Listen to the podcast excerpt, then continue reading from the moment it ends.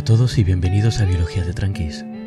La semana pasada estuve torturándoos un poco con los detalles de la meiosis, la división celular de alta tecnología que permite que dos seres vivos junten la mitad de sus genes cada uno para formar un ser vivo completo sin que ocurra nada catastrófico por el camino. Si no lo habéis escuchado os recomiendo hacerlo, porque este se os hará mucho más fácil e interesante. El caso es que gracias a la meiosis existe la reproducción sexual, que asumimos que es algo bueno, porque está extendidísima en todos los grupos de células con núcleo existentes. Y aunque ahora nos pueda parecer un poco aburrido, está muy bien conocer, aunque sea por encima, el mecanismo físico responsable de que los organismos hereden las características de sus padres. A Darwin, de hecho, le habría encantado estar en nuestro lugar y saber cómo funciona el almacenamiento y la transmisión de la información en seres vivos. En su momento, es decir, la segunda mitad del siglo XIX, era uno de los puntos vagos de su teoría de la selección natural. Se suponía que la información se transmitía porque podía seleccionar animales y plantas con ciertos rasgos, cruzarlos, y esos rasgos se acentuarían en su descendencia. Pero ¿cómo? Por aquel entonces se suponía, por las observaciones que había, que los rasgos del padre y de la madre se mezclaban mitad y mitad, como quien mezcla pintura, y daban lugar a formas intermedias. Pero mientras tanto, sin llamar mucho la atención, un monje checo estaba poco a poco sacando las primeras pistas para resolver el enigma de la herencia. Este señor se llamaba Gregor Mendel, y aunque suponemos que fue un hombre con una vida plena y satisfactoria, ha pasado la historia por dos cosas principales. Cultivar guisantes, que también se llaman arvejas en algunos lugares, y apuntar cosas. Y quizá no parece mucho, pero nadie se había molestado en hacerlo hasta ahora, o al menos no de forma tan cuidadosa. Lo que hizo Mendel fue fijarse en una serie de rasgos específicos de las plantas de guisantes que cultivaba. Estos rasgos eran, por ejemplo, si las semillas del guisante, la parte que nos comemos, eran redondas o arrugadas, o si las vainas que contienen las semillas eran verdes o amarillas, o si las flores eran blancas o violetas, o si estas flores crecían en la puntita de las ramas o más hacia el eje. Mendel entonces crió líneas de guisantes que eran puras para uno más de los rasgos que él había elegido, Elegía, por ejemplo, guisantes que daban semillas arrugadas, y los cruzaba los unos con los otros durante varias generaciones, hasta que todas las plantas hijas de esa línea daban siempre siempre semillas arrugadas, nunca semillas lisas. Luego hacía lo mismo con otra línea de guisantes, pero elegía aquellos que tenían semillas lisas y redondeadas.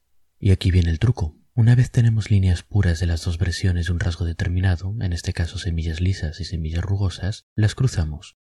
¿Y bien? ¿Qué esperaríamos encontrar? Si le preguntásemos a Darwin diría que algo a medio camino entre arrugado y liso. No sé, quizá algo rugoso pero poquito, o quizá mitad semillas lisas, mitad rugosas, porque según se pensaba en esa época, la información del padre y la madre se mezclaban como la pintura, mitad y mitad. Pero en vez de eso, todos los guisantes resultantes de un cruce de líneas puras resultaban en plantas con semillas lisas. No había absolutamente ninguna semilla rugosa en ningún lado. ¿Qué pasó aquí? Se había perdido la información de las plantas con semillas rugosas. El hecho de que las semillas rugosas desapareciesen de pronto era un poco raro, pero se va a volver todavía más raro.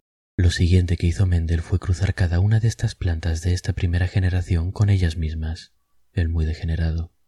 Y un pequeño aporte botánico que nos ayudará a entender esto. En el caso de las plantas de guisante, los gametos hembras son óvulos localizados en un ovario protegido en el centro de las flores, mientras que los gametos machos son granos de polen producidos por estructuras en forma de pelito localizadas también en las flores.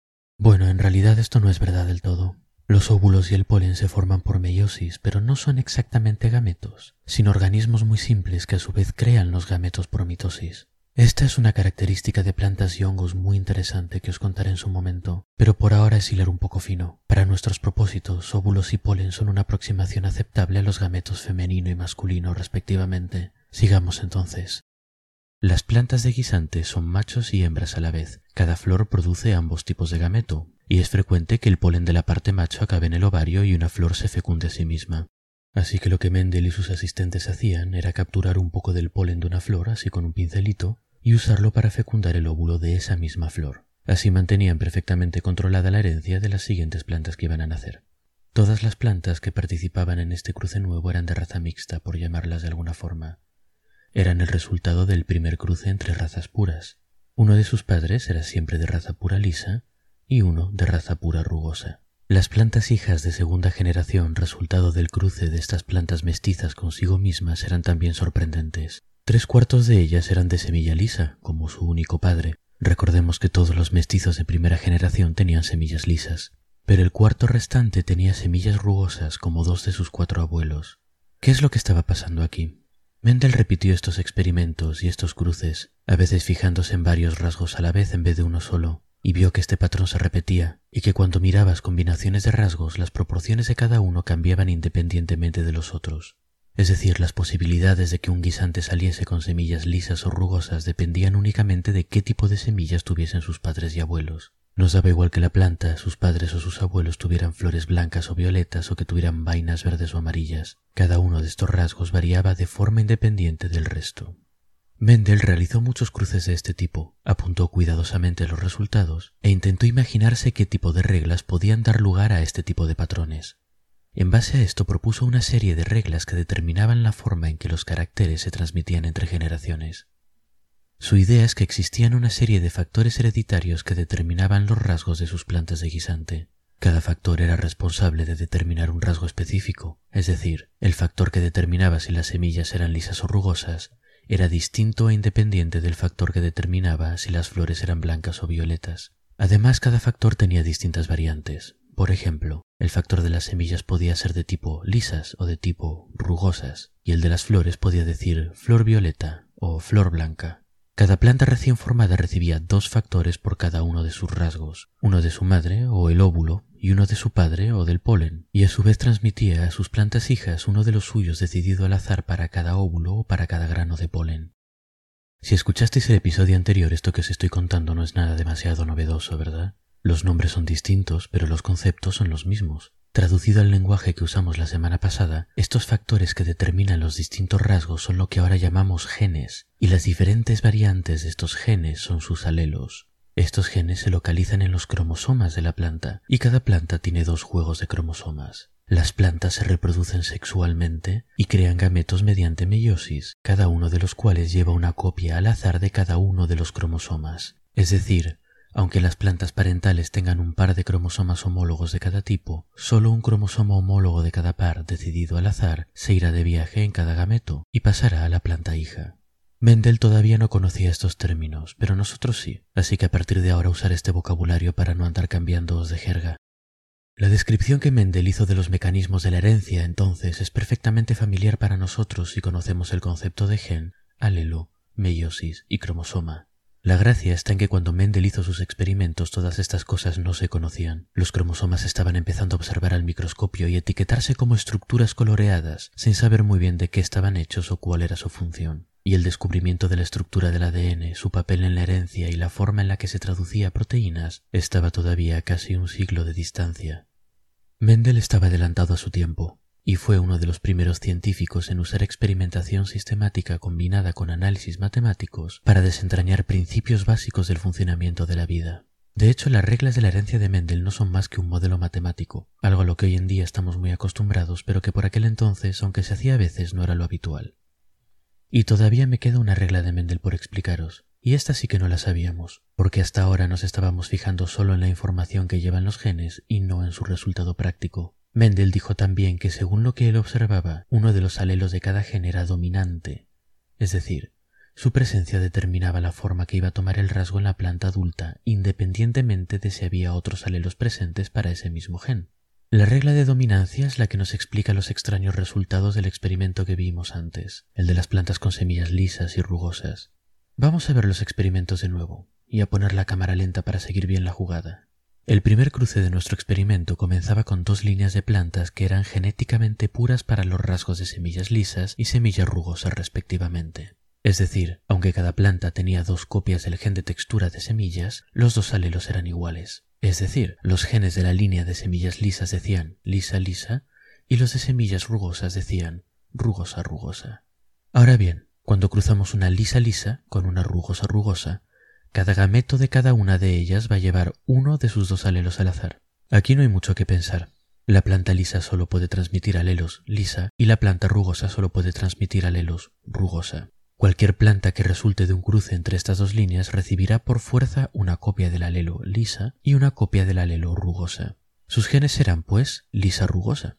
Sin embargo, todas las plantas lisa rugosa tienen semillas lisas.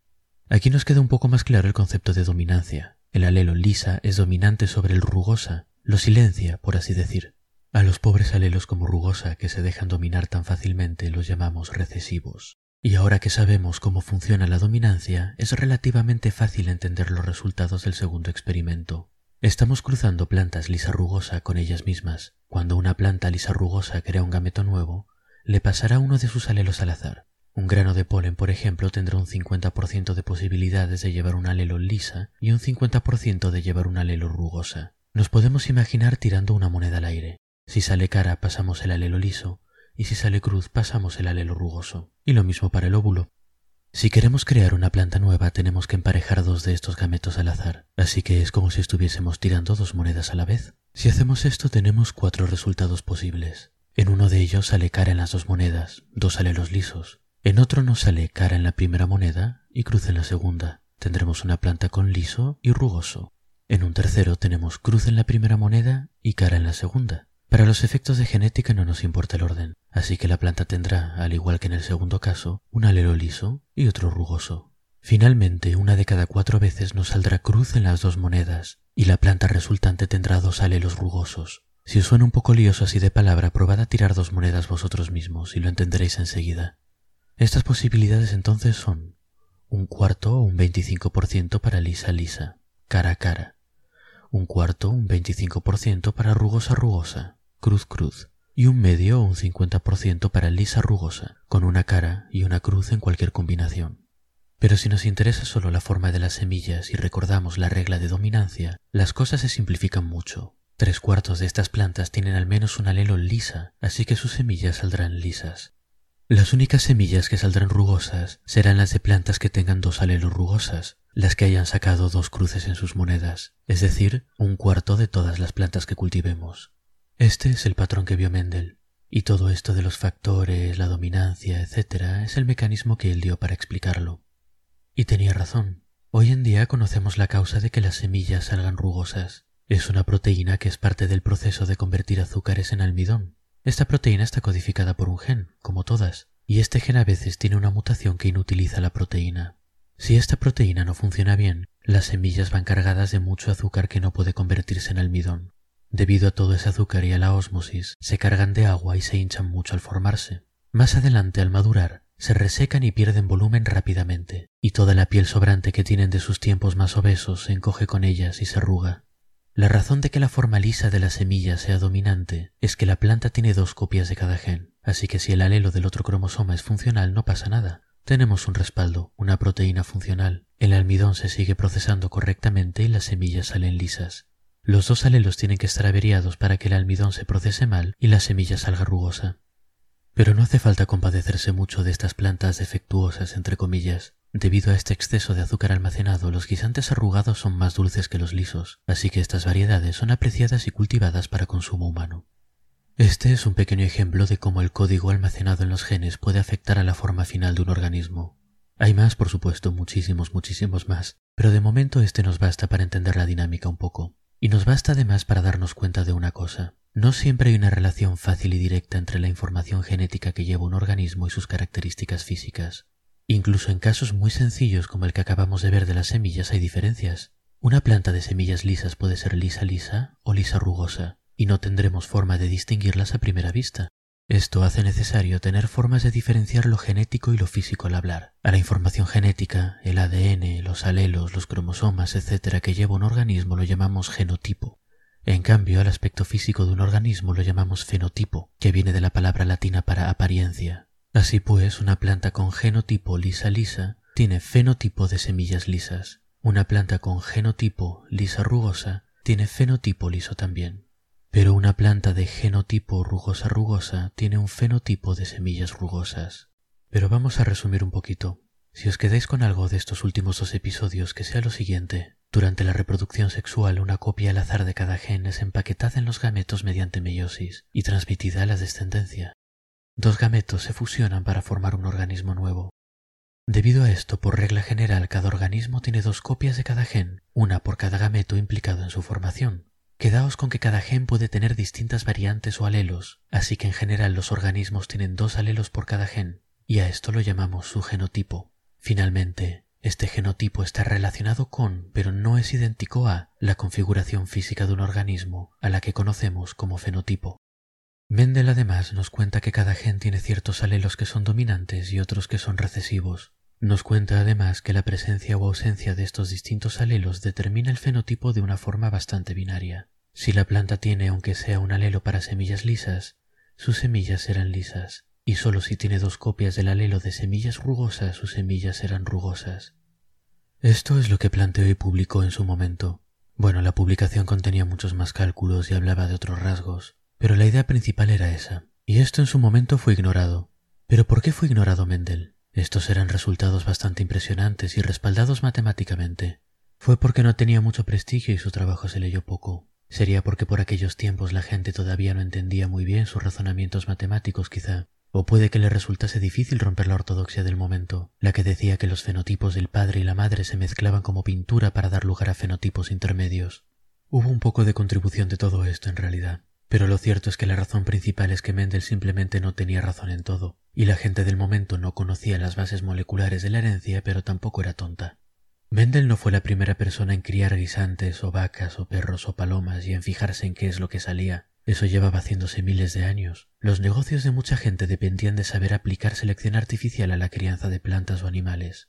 Y la verdad es que muchos de los rasgos en los que la gente se fijaba a la hora de hacer estos cruces no funcionaban de forma binaria como los rasgos de los guisantes de Mendel, sino que se veían muchos fenotipos intermedios entre los fenotipos de los padres. La creencia que había hasta el momento no venía de la nada, y las reglas de Mendel claramente no eran universales. El hecho es que Mendel tuvo cierta cantidad de suerte, o quizá perspicacia, y eligió para sus experimentos una serie de rasgos fenotípicos que dependían de un único gen y que resultaban por tanto en un patrón binario como el que vio. Con el conocimiento a posteriori de los cromosomas y la meiosis, estos experimentos son una magnífica demostración del funcionamiento de la herencia. Sin este conocimiento, estos experimentos son un informe de una forma de herencia que existe solamente en ciertos rasgos de la planta de guisante cruzada en condiciones controladas. Una curiosidad en resumen, y en su momento es como se tomó. Tuvieron que pasar unas décadas para que la comunidad científica apreciase el trabajo de Mendel, y me temo que para aquel entonces nuestro pobre monje ya había muerto. Pero su trabajo fue un enorme impulso para el estudio de la herencia, y hasta el día de hoy su legado permanece en todos los libros de texto de biología de nivel de instituto para arriba, en forma de todo tipo de esquemas y cuadritos con guisantes dibujados. No es poca cosa, ¿verdad? La semana que viene hablaremos un poco de todo lo que se quedó en el tintero de Mendel, de por qué la determinación y herencia de muchos rasgos fenotípicos no se corresponde con el tipo de patrones que vemos en las semillas de los guisantes, y de la gente que por fin definiría lo que hoy en día conocemos como genética clásica. Hasta entonces, pues, y espero que hayáis disfrutado el episodio.